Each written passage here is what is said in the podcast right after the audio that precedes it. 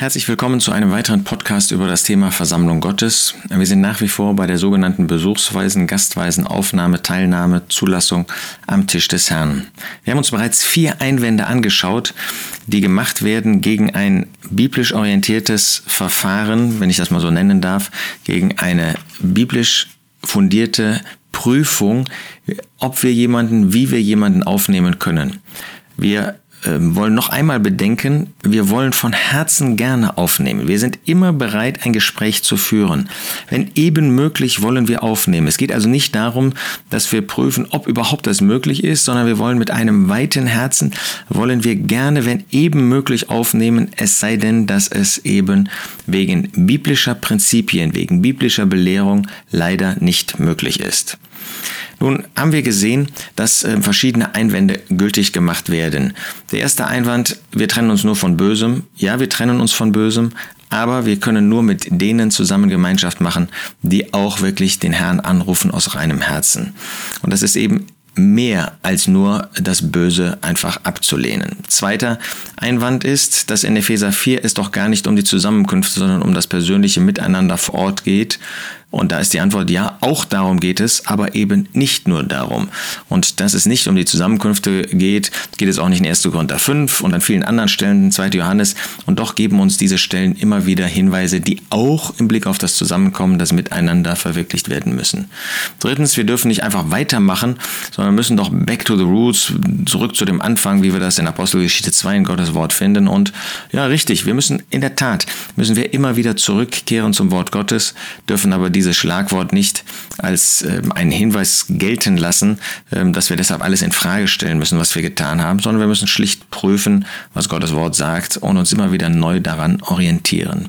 Vierter Einwand, der uns beim letzten Mal beschäftigt hat, dass man ähm, sich entweder ganz trennen muss oder gar nicht trennen darf. Also entweder dürfen wir gar nicht mit jemandem Gemeinschaft machen, auch nicht miteinander Kaffee trinken, auch nicht miteinander essen, oder wir müssen ihn eben aufnehmen. Und wir haben gesehen, nein, Gottes Wort unterscheidet und auch wir wollen in dieser Hinsicht unterscheiden, lernen, wollen lernen, was das bedeutet. 2 Timotheus 2 und dass ein reines Herz nicht automatisch heißt, dass äh, wir alles mit jemandem machen kann. Das heißt, wenn jemand aus rein, mit reinem Herzen kommt, dann dürfen wir auch die Gemeinschaft am Tisch des Herrn pflegen. Aber wenn jemand nicht mit reinem Herzen kommt, dann heißt das bei weitem nicht, dass er in einem bösen Zustand ist, dass wir überhaupt nichts mit ihm tun können, obwohl die Gemeinschaft natürlich eingeschränkt bleibt. Es wäre seltsam, wenn wir meinen würden, dadurch, ähm, dass wir zwar das Brotbrechen nicht miteinander haben können, können wir alles andere miteinander machen. Ähm, das würde eine Missachtung des Tisches des Herrn, des Mahles des Herrn bedeuten. Und das würde äh, damit zeigen, dass wir gar nicht verstehen, wie wertvoll, wie wichtig dem Herrn dieses Mahl des Herrn ist.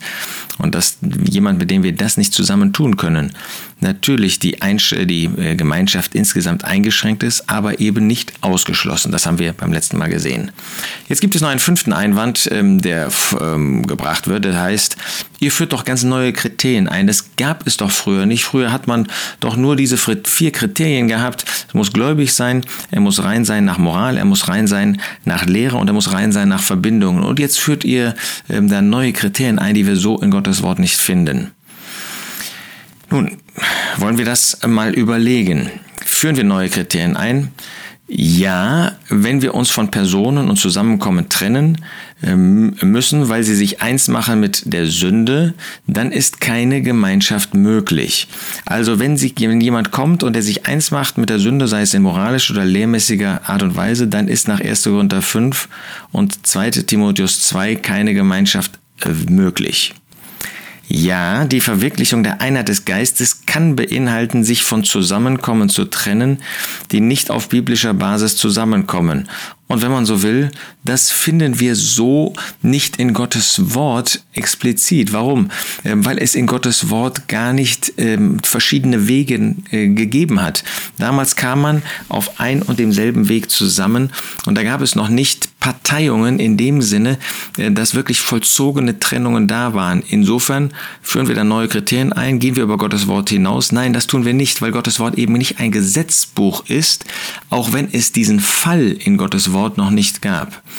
Also das heißt, wir dürfen uns auch nicht irre machen lassen, wenn uns jemand sagt, das ist ja etwas ganz Neues, das findest du doch gar nicht in Gottes Wort.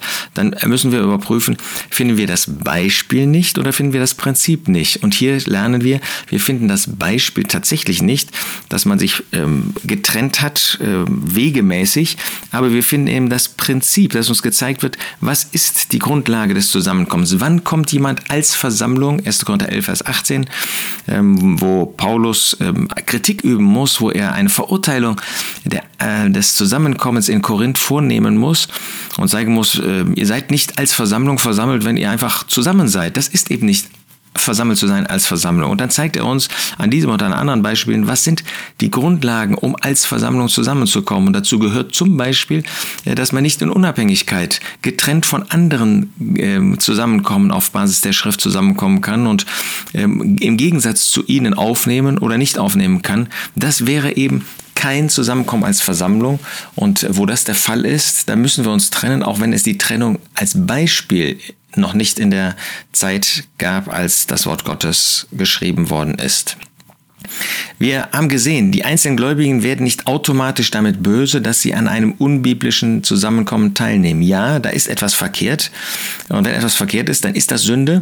Aber eine Sünde an und für sich disqualifiziert noch nicht jemanden vom Brotbrechen. Leider sündigen wir alle oft und wissen gar nicht, wie oft wir mit Sünde in die Zusammenkommen hineingehen. Äh, das aber ist nicht die Disqualifikation, sondern wenn jemand in einem sündigen Zustand ist nach 1. Korinther 5, das ist die Disqualifikation und da dürfen wir uns auch nicht irre machen lassen. Ähm, aber selbst wenn jemand nicht mit uns am Brotbrechen teilnimmt oder auch nicht teilnehmen möchte, dann heißt das nicht, dass Gemeinschaft, wie wir gesehen haben, überhaupt nicht möglich, sondern in eingeschränktem Maß. Warum eingeschränkt? Weil, das habe ich beim letzten Mal versucht zu erklären, ein wichtiges Standbein der Gemeinschaft fehlt. Daher ist Umsicht Vorsicht, keine Belehrung, aber auch kein Extrem ähm, nötig. Ähm, es geht also nicht um Verunreinigung in solchen Fällen, sondern es geht um die Frage der Einheit. Was meine ich damit? Ich möchte damit deutlich machen, ähm, dass wir nicht immer Angst haben müssen, ähm, dass nur wenn es um Verunreinigung geht, wir keinen gemeinsamen Weg gehen können, sondern wenn jemand bewusst im Widerspruch äh, zu der Einheit handelt, dann ist das verkehrt. Aber dann heißt das nicht, dass durch die Teilnahme wir verunreinigt würden. Wir werden dann verunreinigt, wenn wir jemanden aufnehmen, nehmen, der in lehrmäßig oder moralisch bösem Zustand ist. Aber wir haben eine positive Aufforderung, die Einheit des Geistes zu bewahren. Und das können wir eben nur, ähm, wenn wir auch diesen Gedanken der Schrift, der ganz wichtig ist, der das Zusammenkommen als Versammlung betrifft, wenn wir ihn vor Augen haben. Wenn wir nämlich im Widerspruch dazu handeln, wenn wir einfach jemanden aufnehmen, egal ähm, ähm, was er sagt, wie er handelt, auch gemeintlich, dann würden wir ein Ja, eine Unterschrift darunter geben, dass es nicht nur eine Versammlung gibt, sondern zwei Versammlungen, zehn Versammlungen, tausend Versammlungen.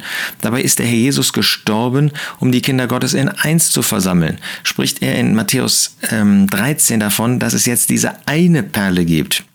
Zerschneide eine Perle, dann hast du nicht zwei Perlen, fünf Perlen, hast du gar keine Perle mehr. Und das macht deutlich, wir sind aufgerufen, diese Einheit zu bewahren und nicht ähm, ein, eine Unterschrift sozusagen dazu zu leisten. Es gibt ja fünf Versammlungen, es gibt tausend Versammlungen. Nun, wenn wir jemanden aufnehmen, der mit reinem Herzen kommt, der in einem Zusammenkommen zu Hause ist, das nicht auf der Basis der Schrift zusammenkommt, ähm, aber wir erkennen, dass er mit aufrichtigem Herzen kommt, vielleicht weil er gar nichts verstanden hat von dem Thema Versammlung, weil es in seiner Gegend überhaupt nicht ein solches Zusammenkommen gibt. Damit würden wir eben keine Unterschrift geben. Es gibt fünf Versammlungen, es gibt zehn verschiedene getrennte äh, Versammlungen, sondern da würden wir ihn aufnehmen als Kind Gottes.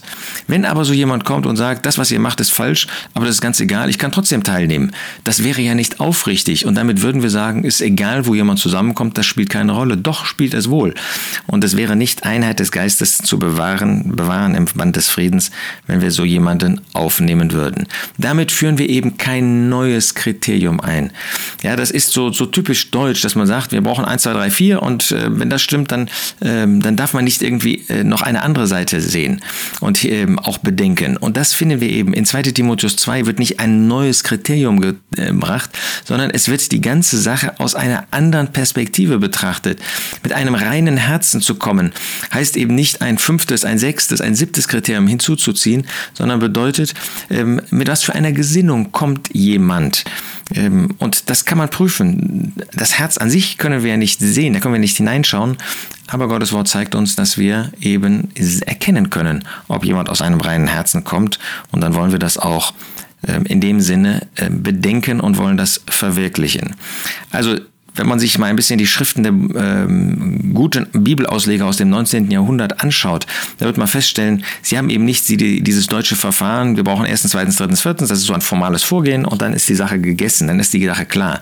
Sondern mal schauen Sie das aus dieser Perspektive an, mal aus jener, mal nennen Sie ein Kriterium, Kind Gottes, mal nennen Sie äh, zwei Kriterien, äh, moralisch-lehrmäßig, äh, mal nennen Sie mehr, mal weniger. Das darf nicht irgendwie uns dahin bringen, einfach irgendwie formell vorzugehen, sondern wir wollen das Wort Gottes insgesamt zu uns reden lassen und wollen aus diesen verschiedenen Blickrichtungen heraus ein Gespräch führen mit jemand und wollen unbedingt dieses Gespräch führen.